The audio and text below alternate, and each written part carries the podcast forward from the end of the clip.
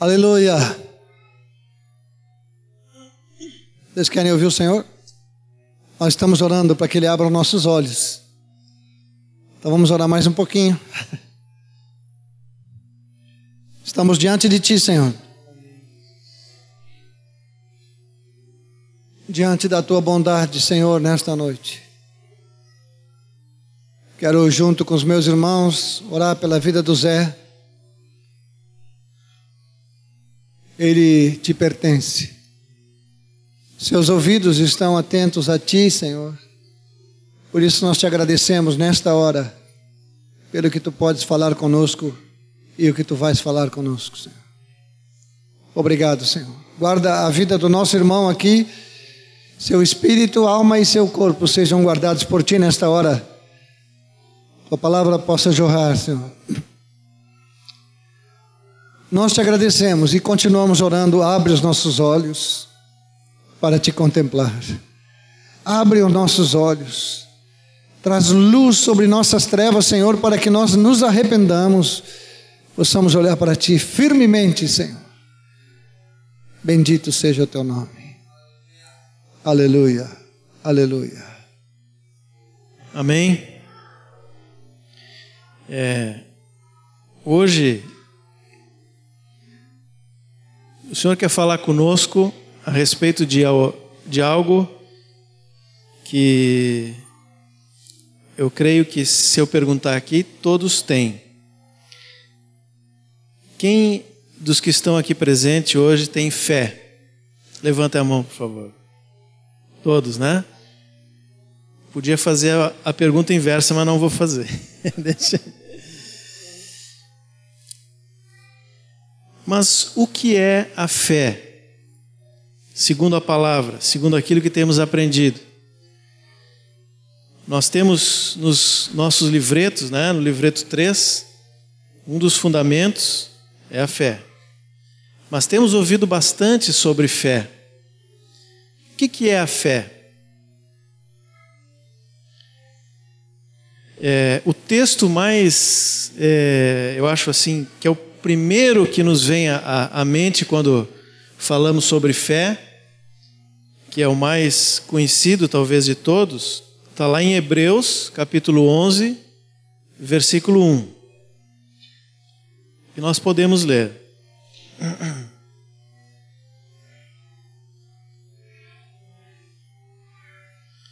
Hebreus 11, 1. Ora, a fé é a certeza de coisas que se esperam e a convicção de fatos que se não veem. É uma boa definição de fé, né? Certeza de coisas que se esperam e a convicção de fatos que se não veem. É por isso que nós podemos dizer que a fé não tem absolutamente nada a ver com com a ciência ou com alguma coisa que a nossa mente possa elaborar porque a ciência não pode prever fatos futuros. No máximo, o homem consegue prever se vai chover ou não, e ainda assim erra, né? Prever terremoto, então, nem se fala. Esse vem quando menos se espera. E também a ciência ou a mente humana é, só é capaz de compreender aquilo que os nossos sentidos veem. Tá? os nossos olhos, aqui está dito, mas os nossos sentidos. Então, esse versículo nos fala de duas coisas: as coisas que se esperam, que são as coisas que vão ocorrer, coisas futuras. E eu que tenho fé, tenho esperança que essas coisas vão acontecer. E a outra, segundo ponto aqui, é a convicção de fatos que se não vêm. Aquilo que eu não posso sentir com os meus é, sentidos humanos, com a visão, com a audição, com a mente, enfim. Aquilo que é impossível aos olhos humanos, mas eu tenho fé, eu tenho convicção de que isso vai acontecer.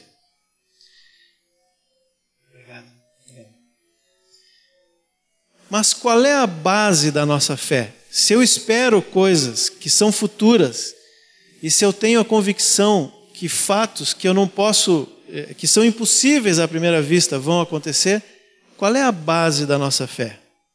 Por que, que eu posso ter certeza de alguma coisa que é impossível aos olhos humanos ou que ainda não aconteceu? Por um simples ponto. Porque eu confio na pessoa que está comprometida com o cumprimento dessas coisas. Essa pessoa nós sabemos quem é, é Deus. Se Deus disse e Ele está comprometido com a Sua palavra, então isso vai acontecer.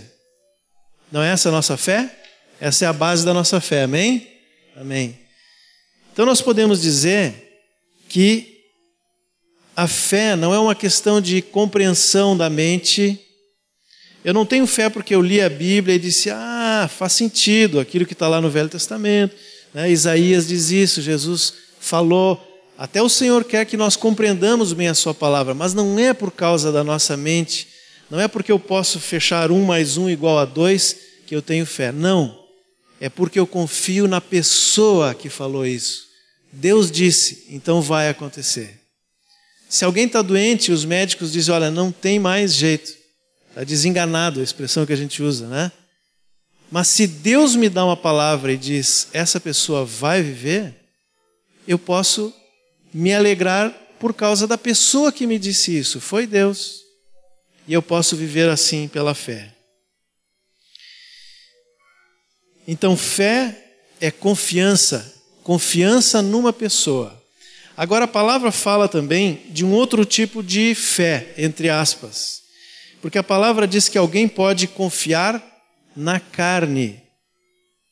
Se alguém confia na carne, ele tem fé em quem? Na carne, no homem. É...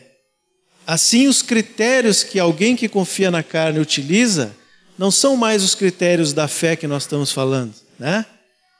É, quem crê, quem confia, quem tem fé em Deus, diz: bom, se Deus falou, então não importa que todas as circunstâncias digam diferente, eu confio em Deus e na Sua palavra. Mas se eu confio na carne, bom, então é, eu sei que se eu tiver força suficiente, eu vou fazer. Se eu tenho recursos financeiros ou ou quaisquer recursos que sejam, eu vou fazer. Se eu tenho conhecimento, então eu posso levar adiante esse projeto. Assim é aquele que confia na carne. Ele está limitado pelos recursos naturais. Ele confia em si mesmo ou confia numa outra pessoa que não Deus, né? Mas está limitado. Quando acaba a força, quando acaba os recursos, quando acaba o conhecimento, se foi. Não tem mais. Esse é o que confia na carne. E nós sabemos que os nossos recursos, a nossa capacidade, ela é finita, é infinita. Sabe que nesses últimos dias, nesses últimos anos, né, a gente tem visto assim muitas catástrofes. Vimos aqui no Brasil, na Austrália, em tantos lugares do mundo, Haiti, é, e a gente vê as pessoas chorando, se desesperando, né? uma atitude relativamente normal diante da catástrofe, diante da tristeza, para aqueles que não têm Deus, pelo menos, né? Mas nessas últimas semanas a gente viu o que aconteceu no Japão. E agora no final de semana eu estava lendo o jornal e vi uma cena de uma cidade totalmente destruída assim no jornal. Uma cidade, não sei qual cidade do Japão, totalmente destruída. E junto, inclusive, o, o jornal colocou uma foto da, de quando o Japão foi destruído pelas bombas atômicas, né?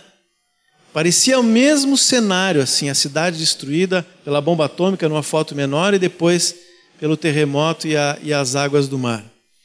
Só que tinha uma, uma coisa que me chamou a atenção. Um grupo de pessoas, assim, sentados em cima dos escombros, é, queimando madeira, provavelmente madeira que sobrou das casas lá, e eles estavam sentados lendo o jornal. Parecia que estava assim no sofá de casa, tranquilo, como diz lá em Uruguaiana, né, Macedo? E, e o jornal exaltava e dizia: olha só como o japonês ele é ordeiro, ele é pacífico e ele está tá tranquilo diante da catástrofe, né? Mas eu olhei aquela cena e perguntei: até que ponto isso é realmente isso que o jornal está falando, ou não esconde algo bem profundo lá, é, que faz parte da cultura daquele povo e que diz o seguinte: eu posso me levantar de novo. Eu posso. Nós somos destruídos, mas eu tenho condição em mim de construir tudo de novo, porque isso já aconteceu uma, duas, dez vezes. No fundo, talvez, não sei se todos é assim, mas no fundo, no fundo, talvez esconda ali né, um pouco de, de orgulho, de soberba e força na condição do próprio braço. E interessante que nessa foto, junto com eles, tinha uma imagem, uma imagem de algum deus que eu não sei qual era lá.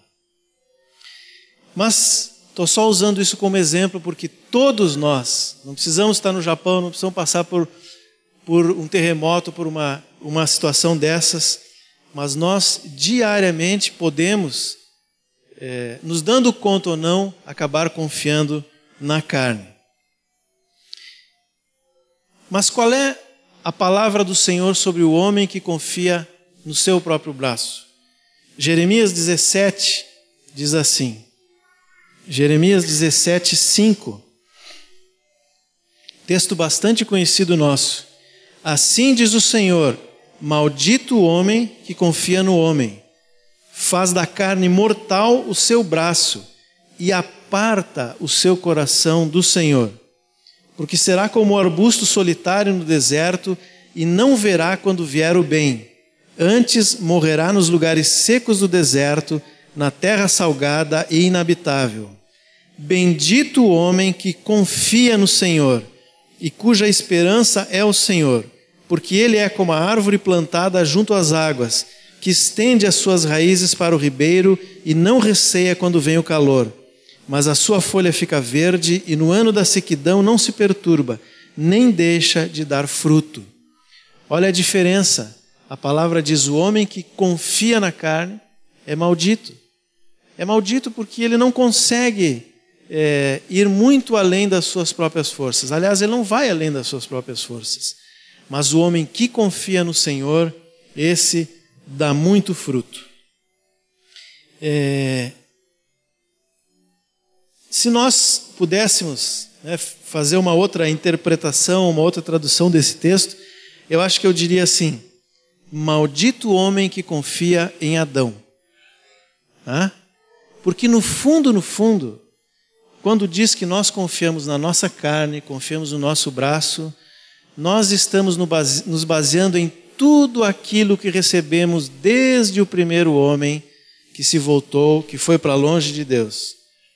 Esse texto aqui não fala da história de Adão?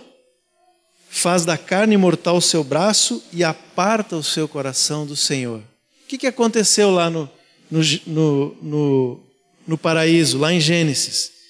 Diz que Adão e Eva tinham comunhão com Deus, até um dia em que a serpente chegou Satanás chegou e disse para Adão e Eva: Olha, como é que Deus falou para vocês? Foi assim, assim, assim que Deus disse? E eles repetiram aquilo que Deus havia dito. Só que no capítulo 3 de Gênesis, Satanás diz para Adão e Eva: É, mas não foi bem assim. Não foi bem assim que Deus disse. Observem bem que eu acho que não foi isso que Deus disse. E aí ele faz uma coisa é, com um objetivo bem claro. Satanás diz: Porque Deus sabe que no dia em que vocês comerem da árvore do conhecimento do bem e do mal, vocês serão iguais a Deus.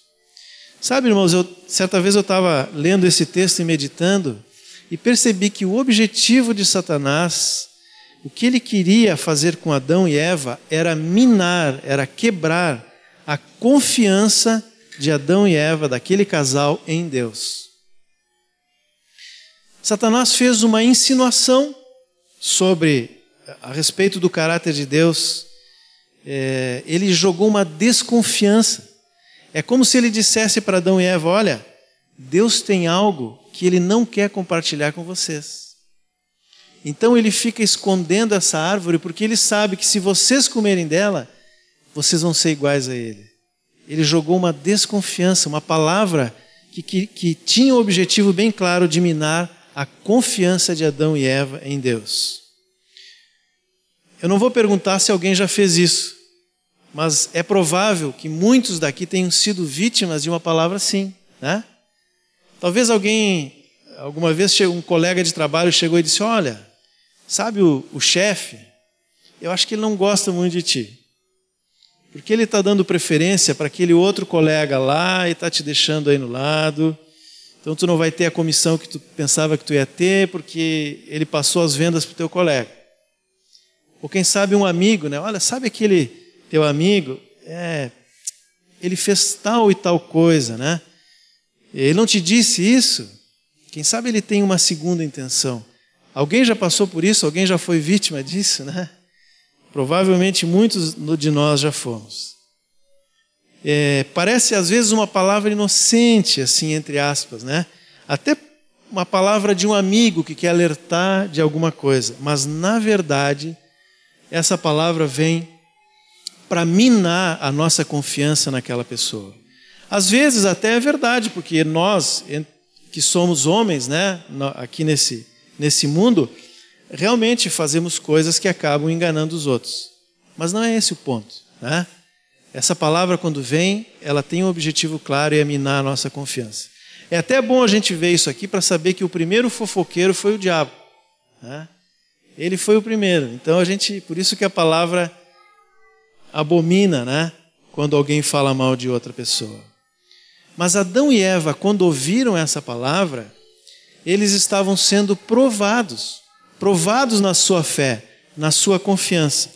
E sabe que essa palavra provação na, na nossa tradução aqui, é, quando se refere a Satanás, ou melhor, em outras traduções, quando fala de provação e se refere a Satanás, ela, é, ela vem como sedução. Sedução. Ontem mesmo eu estava vendo com alguns irmãos uns textos, e numa, aqui diz provação, mas na outra versão fala em sedução, mesmo texto. E é assim que Satanás vem, ele vem para nos seduzir, para nos apresentar Primeiro, um suposto problema, alguma coisa de errado na palavra de Deus ou com a pessoa de Deus. É sempre assim que o diabo faz. Ele vem e diz: Olha, tu está nessa dificuldade há quanto tempo? Tu está orando todos os dias e ainda continua o problema. Eu acho que não é por aí. É assim que o diabo diz, né? E logo em seguida ele apresenta um substituto. Quem sabe, ao invés de fazer o que tu está fazendo, então faz isso aqui. E esse substituto é sempre contrário à palavra e à vontade de Deus. Assim aconteceu com Adão e Eva. Eles foram provados e deram ouvidos a Satanás. Tomaram da árvore do conhecimento, do fruto da árvore do conhecimento do bem e do mal, e a partir daí passaram a viver independentes de Deus. Isso, irmãos, é carne, é incredulidade porque não creram em Deus. E essa é a herança que nós todos recebemos de Adão. Todos mesmo. É, todos que, que já conviveram aqui com, com crianças, que têm filhos pequenos, talvez alguns têm filhos pequenos agora nessa, nesse momento da vida, e, mas nós já vimos sempre uma criancinha, né? Começa a engatinhar assim, e esse exemplo eu já ouvi várias vezes, né? é, o pai diz: Olha, não vai, não põe o dedinho na tomada ali, né? Ou o filho vai chegando perto e a gente diz: Não. Aí a criança para. Mas logo depois ele olha para trás, vê se o pai está olhando e vai de novo com o dedinho lá na tomada, né? Nem fala ainda. Está engatinhando, mas já tem aquela coisa, né? Por que, que a criança faz isso? Será que ele raciocina e diz assim: ah, Acho que meu pai está errado, né? Porque se eu botar um dedinho não vai fazer nada. A criança não pensa isso, ele não raciocina. Por que, que a criança age dessa forma? Sabe por quê, amados? Porque isso é algo que está lá dentro, está lá no espírito. Isso é uma herança espiritual que nós recebemos de nossos pais, avós, bisavós e vai até o primeiro homem. Isso que está lá no espírito se manifesta na nossa alma e nós dizemos para qualquer palavra de autoridade que vem sobre a nossa vida, não, não é bem assim. Depois a criança cresce, se torna um adolescente, e aí, bom, não precisa nem falar, os pais sabem, né? O que acontece nessa idade. Se não tem o Senhor Jesus, isso se torna um problemão. Por quê? Porque começa a questionar a palavra do Pai, a palavra de autoridade. Mas tudo isso está relacionado com aquele primeiro ato lá de Adão e Eva e essa herança espiritual que nós recebemos desde Adão. Não é um processo racional, está lá no nosso espírito. Mas quando nós é, conhecemos o Senhor, quando o Evangelho vem até nós, nós somos apresentados ao Evangelho, ao Evangelho, somos apresentados ao Senhor Jesus, como o nosso irmão está fazendo ali, né? Ele convidou quem gostaria de ver Jesus. Eu quero apresentar Jesus. O que, que ele está fazendo lá? Ele está apresentando o Evangelho, a palavra de Deus. E o Senhor Jesus, lá em João 16, disse que ele iria para junto do Pai, mas que ele enviaria o Espírito Santo e que o Espírito Santo seria incumbido de convencer o homem do pecado, da justiça e do juízo. Esse é o trabalho do Espírito Santo. À luz do Evangelho, à luz da palavra de Deus, o Espírito Santo vem para todos nós que nascemos com esta herança de Adão e nos convence do pecado, da justiça e do juízo. Agora, olha o que, que diz em João, João 16, vamos ler esse texto. João 16, 8, de 8 a 11. Diz assim: Quando ele vier, convencerá o mundo do pecado, da justiça e do juízo. Do pecado, porque não creem em mim. Da justiça, porque vou para o Pai e não me vereis mais. Do juízo, porque o príncipe desse mundo já está julgado. Três coisas que o Espírito Santo faz. A primeira dessas três coisas ele convence do pecado. E o que, que diz ali? Do pecado porque não crê em mim. O que, que nós falamos aqui, né? É, acabamos de dizer que a fé é incredulidade, é não crer, é, ou melhor, a fé é crer, é confiar. É, o pecado, Jesus está dizendo aqui, é a falta de fé. Não creram, a incredulidade, não confiar em Deus. Todo o resto é consequência, é fruto do pecado. Jesus não disse aqui do pecado porque fizeram isso, fizeram aquilo, deixaram de fazer aquele outro. Né? Não são os crimes, a mentira, a violência. Isso é fruto do pecado, são pecados com S, né? Mas a raiz está lá no nosso espírito. É porque nós não cremos em Deus. Então, quando o Espírito Santo vem e revela o Senhor Jesus através da Sua palavra, através do Evangelho, a primeira coisa que acontece é que o homem diz: puxa vida, eu vivi até hoje na minha própria força. Eu achava que eu estava certo. Quebrei a cabeça várias vezes. Né? E, e, e quando o Evangelho nos pega numa situação é, frágil, assim que nós estamos quebrados, né, literalmente, em todos os sentidos, o Espírito Santo acha um campo mais fácil para trabalhar, porque é evidente que o caminho que eu fui não deu certo. Né? Então o homem diz: Puxa, eu andei a vida toda pela minha própria força, mas isso é pecado, eu não creio, eu não criei em Deus. Agora eu vi Jesus e eu quero crer nele, eu quero receber ele como Senhor e Salvador da minha vida. Esse é o primeiro passo. Crer em Jesus. Mas diz também que tem uma segunda coisa que o Espírito Santo faz, ele nos convence da justiça. E Jesus diz aqui o seguinte: Porque vou para o Pai e não me vereis mais. Agora, aquele que eh, recebeu o Evangelho e se arrependeu de uma vida de independência, de uma vida que viveu o tempo todo sem crer em Deus e distante de Deus, ele chega diante da palavra e diz assim: Puxa, mas a Bíblia diz que o salário do pecado é a morte. Eu vivi em pecado até agora quero me arrepender, mas como é que eu vou fazer com a minha vida passada? E Jesus está dizendo o seguinte: Eu sou a tua justiça, porque eu, que sou Deus, me fiz homem, me humilhei, fui à cruz no teu lugar, morri por ti, venci a morte, ressuscitei e vou para junto do Pai preparar lugar, diz a palavra. O Senhor Jesus disse: Eu vou preparar lugar para os que creem, para aqueles que confiam em mim. Então, o segundo passo é o Espírito Santo nos convence do pecado e da justiça. Agora não é mais pela minha própria força. Eu não preciso seguir a lei, eu não preciso cumprir algumas coisas para ser salvo, mas eu estou confiado no sacrifício de Jesus por mim. Mas tem um terceiro ponto, e é aqui que eu quero é, ficar um pouquinho mais. A terceira coisa que o Espírito Santo faz quando nós é, somos convencidos por Ele à luz do Evangelho é nos mostrar que é, o príncipe deste mundo está julgado. Aleluia, glória a Deus. Sabemos que Satanás já foi derrotado na cruz. Mas o que isso tem a ver com a nossa vida? É, o príncipe deste mundo nós sabemos que é Satanás. Mas se nós olharmos lá de novo no Gênesis, nós vamos ver que é, a serpente, o diabo, não tinha autoridade nenhuma. Deus deu autoridade sobre os animais, é, no mar, na terra, no ar, sobre as plantas, sobre todo mundo ao homem. Como é que Satanás conseguiu chegar a esse ponto de ser príncipe do mundo, que a gente pode dizer que o sistema mundano, né? Por causa de uma, entre aspas, uma parceria com Adão, com o homem. Satanás não tinha autoridade, mas o homem entregou para o diabo.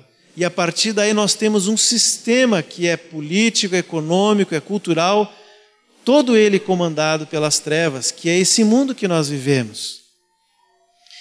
Mas Jesus disse aqui que o príncipe desse mundo já está julgado.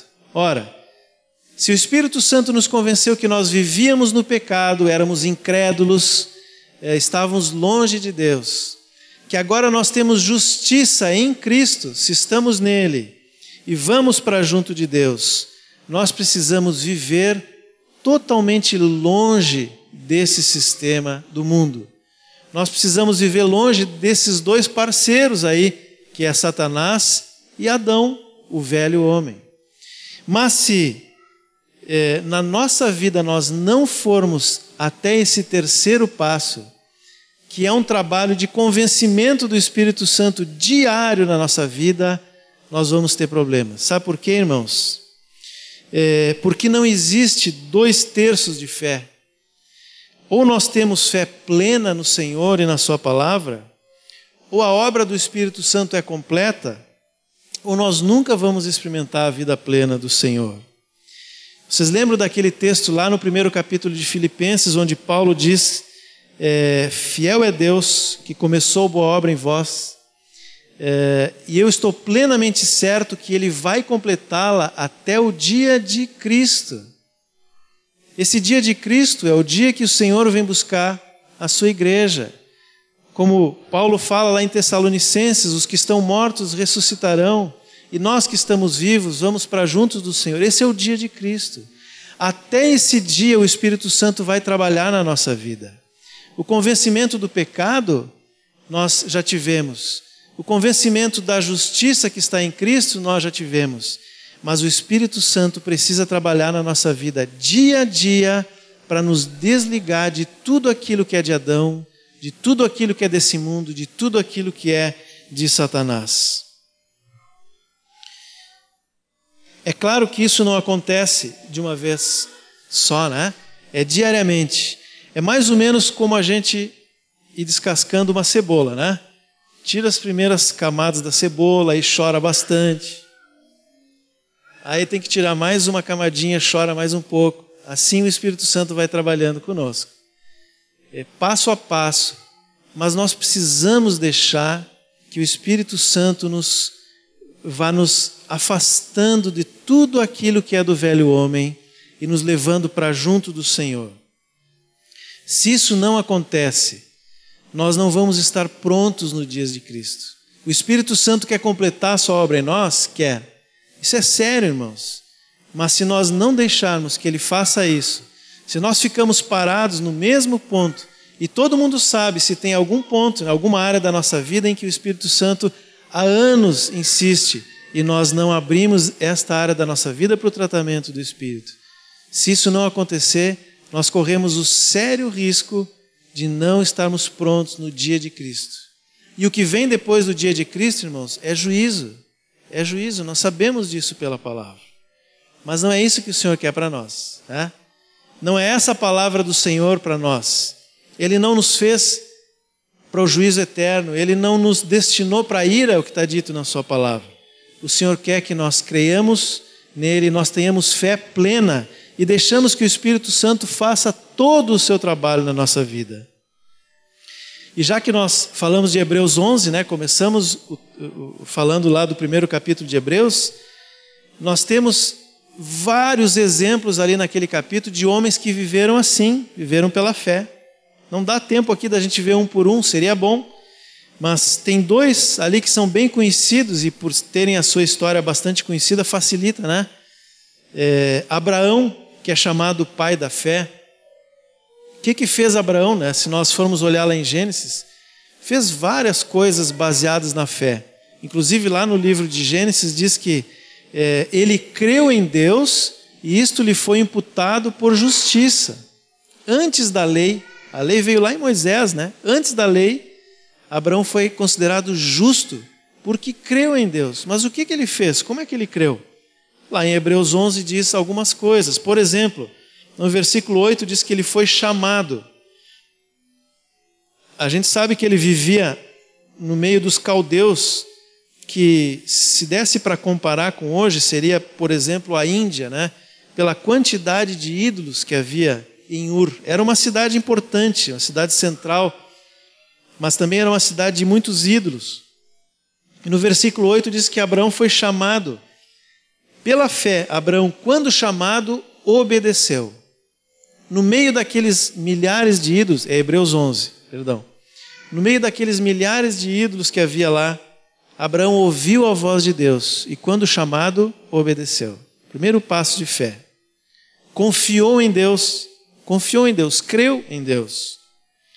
Depois nós sabemos que é, Deus fez a promessa né, sobre a descendência de Abraão, que nele seriam benditas todas as famílias da terra, que a sua descendência seria maior do que a areia do mar, que as estrelas dos céus.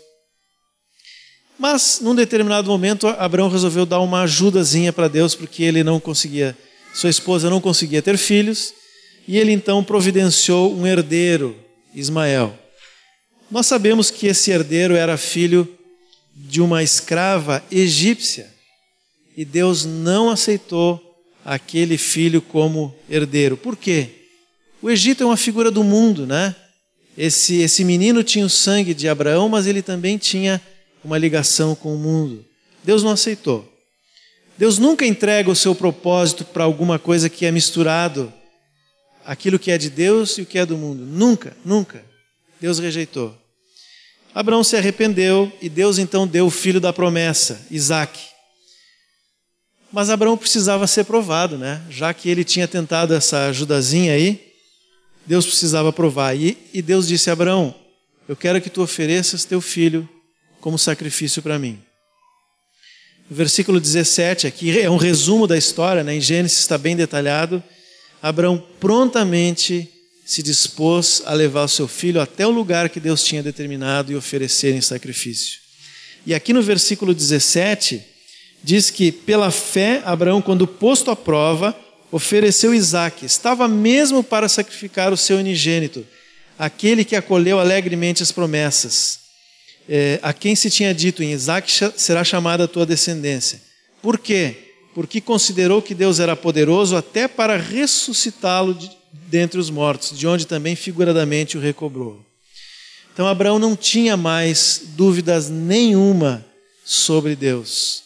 Nós sabemos que Deus poupou a vida do seu filho mas o seu coração foi provado, e ali se manifestou aquela fé operante de Abraão quando ofereceu o seu filho. Depois Moisés. Moisés também foi chamado para sair de um lugar que representava o mundo, o Egito. Ele morava no, no, no, castelo, não sei se era assim que era chamado, né, onde vivia o faraó, mas ele fazia parte da família de faraó.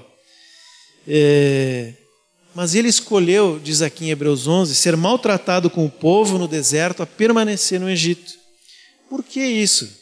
Porque também Moisés confiava em Deus, não só porque Deus havia feito as promessas para os seus descendentes, mas porque um dia Deus apareceu e falou com Abraão. Lembra é, quando Deus falou com Abraão no meio do deserto, numa, num arbusto, né, numa sarça que ardia em fogo e não se queimava? E Moisés chegou curioso para ver aquela planta que se, tinha fogo ali, mas ela não se queimava. E aí Deus disse, é, falou para Moisés do seu plano, do seu propósito de tirar o povo do Egito. E Moisés, primeiramente, relutou porque ele via ele incapaz de fazer aquilo, né?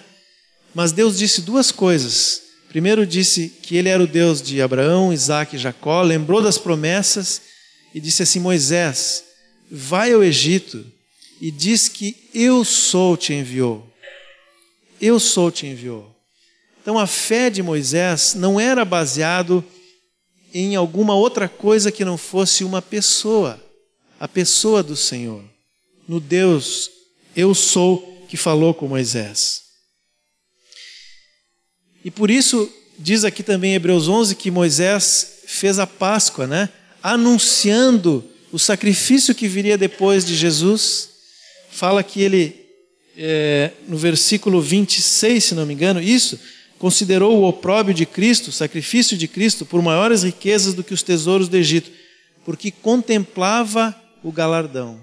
Aliás, em todos esses personagens, todos esses irmãos aqui que aparecem em Hebreus 11, é dito que eles contemplavam o galardão, que eles olhavam a cidade celestial, que eles tinham seus olhos postos em algo que não era perceptível para a mente humana. Fé, eles criam na promessa de Deus. A mesma coisa com a igreja lá no primeiro século. Né? Eu falei aqui de, de Filipenses, mas tem Tessalonicenses, outros, outras igrejas do primeiro século. Elas viviam esperando a volta do Senhor, os seus olhos estavam postos nas promessas do Senhor. Eles viviam pela fé, eles criam na palavra do Senhor e por causa disso eles viviam dia a dia buscando a vontade do Senhor, se afastando de tudo aquilo que era do velho homem e caminhando na direção do Senhor. Agora eu pergunto, se foi assim com esses heróis da fé, né, qual é o título que está aqui em Hebreus 11, que talvez não cita só do Velho Testamento, pode citar muitos do Novo Testamento, a gente não sabe. Fala aqui de homens que foram cortados ao meio, né? Fala de alguns que lutaram e venceram. Fala de Noé, que, que, que foi o único sobrevivente do dilúvio, mas fala de outros que sofreram açoites, que passaram por as maiores dificuldades. Todos, sem exceção, olhavam para a cidade celestial. Se foi assim com eles, se foi assim com a igreja do primeiro século, será que não é assim conosco também? Sim, com certeza. O Senhor quer reanimar a nossa fé, a nossa convicção nele e nas Suas palavras, porque o dia do Senhor está muito próximo. As promessas que o Senhor fez, o plano de Deus, o propósito de Deus está muito próximo. E o Senhor quer que a nossa fé seja animada, quer que nós sejamos fortalecidos naquilo que nós cremos um dia, para que o Espírito Santo possa trabalhar diariamente na nossa vida e nos aprontar, nos preparar para encontrar com o Senhor. E como que o Senhor vai fazer isso, né? Por que, que o Senhor espera isso? Sabe que ontem, essa semana, eu estava lendo Tessalonicenses e ontem estava compartilhando com alguns irmãos, assim na casa de alguns irmãos, é, um texto de Tessalonicenses que eu já tinha lido várias vezes, mas me chamou muita atenção dessa vez. É, que fala sobre o trabalho do Senhor em nós, está no 2 Tessalonicenses 1, 1, 9 e 10. Tessalonicenses, essa igreja, irmãos, é, é uma igreja, se vocês forem ler os dois livros, as duas cartas, eu não me recordo de nenhuma repreensão de Paulo para a igreja de Tessalonicenses. Era uma igreja irrepreensível, que vivia dentro da vontade do Senhor. O Evangelho entrou naquele lugar e fez uma mudança. É, e eles não viviam uma vida fácil, não, eles viviam no meio das perseguições. Só que, no meio das perseguições, eles tinham os olhos postos nas promessas do Senhor. Eles queriam estar com Cristo. Eles queriam estar face a face com o Senhor e sabiam que ele que o Senhor havia deixado essa promessa. Através de Paulo e dos outros irmãos, eles receberam essa palavra. Mas em algum momento alguém chegou e disse para essa igreja: Olha, vocês estão sofrendo porque vocês estão já no juízo, vocês ficaram para trás. E aí Paulo teve que vir e disse: Não, lembrem que eu falei para vocês. Né? E aí ele explica de novo que nós seríamos levados para junto do Senhor antes do juízo. Mas não é esse o ponto aqui. Só que em 2 Tessalonicenses, Paulo vai falando de novo isso, e ele diz assim: é, ele está falando de todos aqueles que, que fazem com que aquela igreja passasse por sofrimentos, por dificuldades. E no versículo 9 ele diz assim: ó, Estes sofrerão penalidade de eterna destruição, banidos da face do Senhor. Hoje nós, o Moacir aqui antes falou, né? Senhor, nos faz ver a, a tua face. Que o Espírito Santo nos mostre a face do Senhor. Qual é a maior penalidade para o homem? É estar banido para a eternidade da face do Senhor. Mas ele diz mais o seguinte: banidos da face do Senhor e da glória do seu poder. Quando isso vai acontecer? Quando ele vier para ser glorificado nos seus santos e ser admirado em todos os que creram. Naquele dia, porquanto foi crido entre vós o nosso testemunho. Sabe o que, que me chamou a atenção nesse texto? Eu estava junto com outra versão, é, e nessa outra versão dizia assim: quando ele vier para ser glorificado na pessoa dos seus santos, e ser admirado na pessoa de todos os que creram. Sabe o que está falando Paulo aqui, irmãos? Aquilo que nós aprendemos desde o primeiro dia em que ouvimos o Evangelho que o propósito de Deus é uma família de muitos filhos semelhantes a Jesus. Esse é o trabalho do Espírito Santo em nós. É por isso que nós precisamos crer no Senhor. Por isso que o Senhor quer reanimar a nossa fé, porque o Espírito Santo trabalha hoje para nos afastar da imagem de Adão e nos fazer a imagem de Cristo. Vocês acham que a imagem de Adão vai trazer glória para o Senhor? Vocês acham que a imagem de Adão vai fazer com que o Senhor seja admirado? É a imagem do seu filho, é a imagem de Cristo.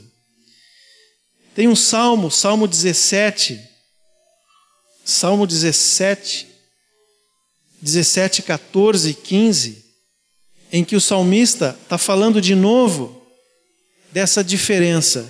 Ele fala de homens mundanos, homens que estavam apegados a esse mundo, e diz assim: cujo quinhão é desta vida, e cujo ventre tu enches dos teus tesouros, os quais se fartam de filhos, e o que lhes sobra deixam aos seus pequeninos.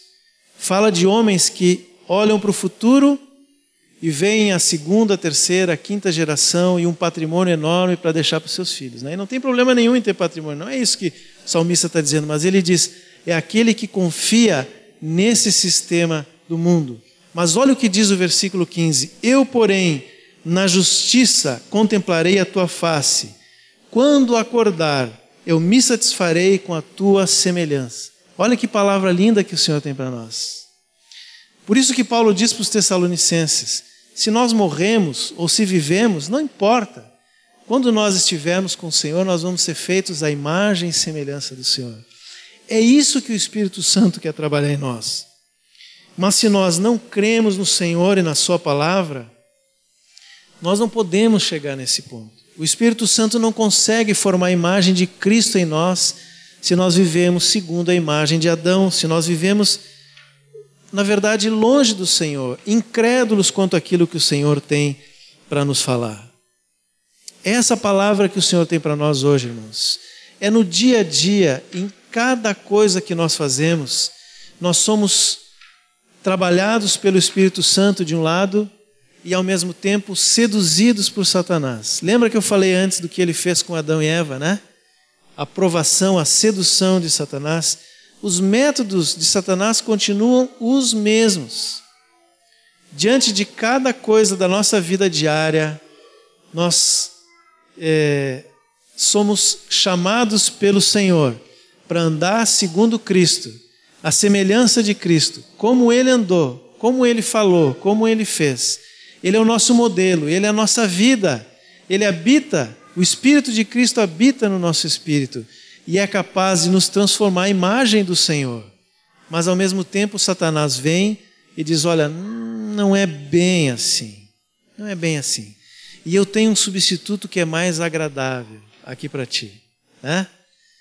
Eu não estou falando, não quero usar exemplos aqui, né?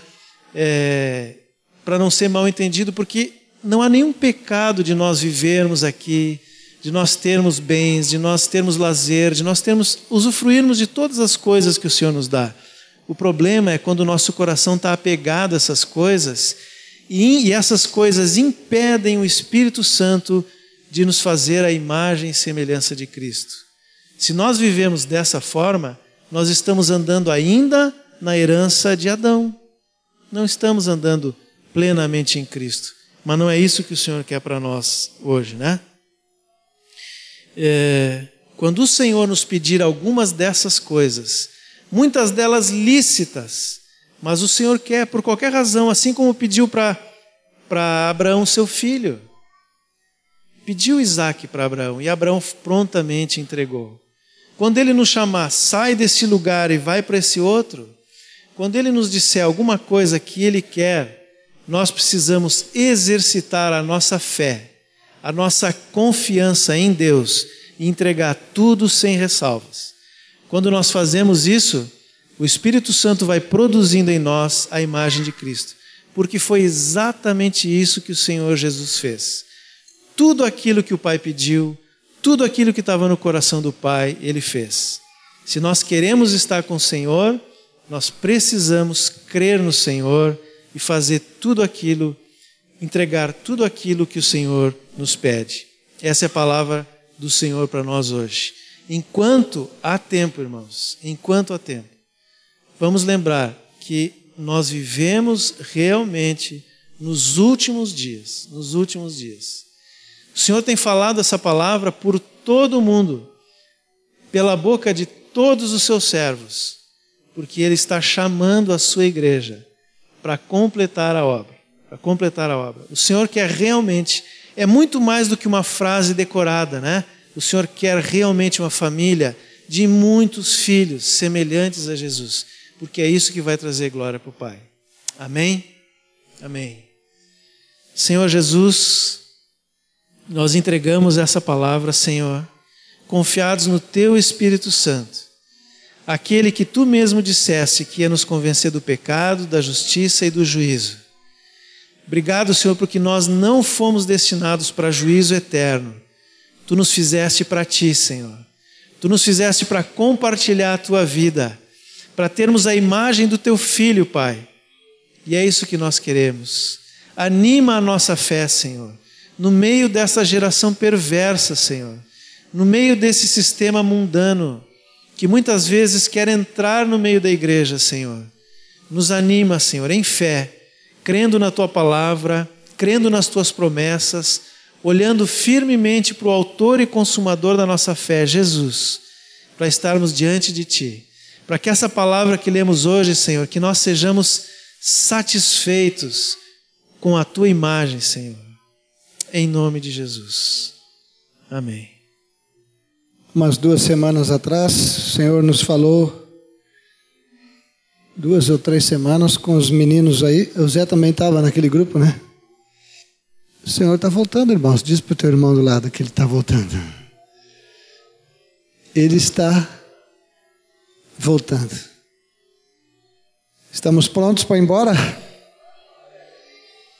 É. Amém? Com Ele. Está todo mundo aí bem fácil para tirar da terra, assim, não tem raiz. Quando eu era menino, meu pai me fazia arrancar uma planta lá que chamava guanchuma para fazer vassoura.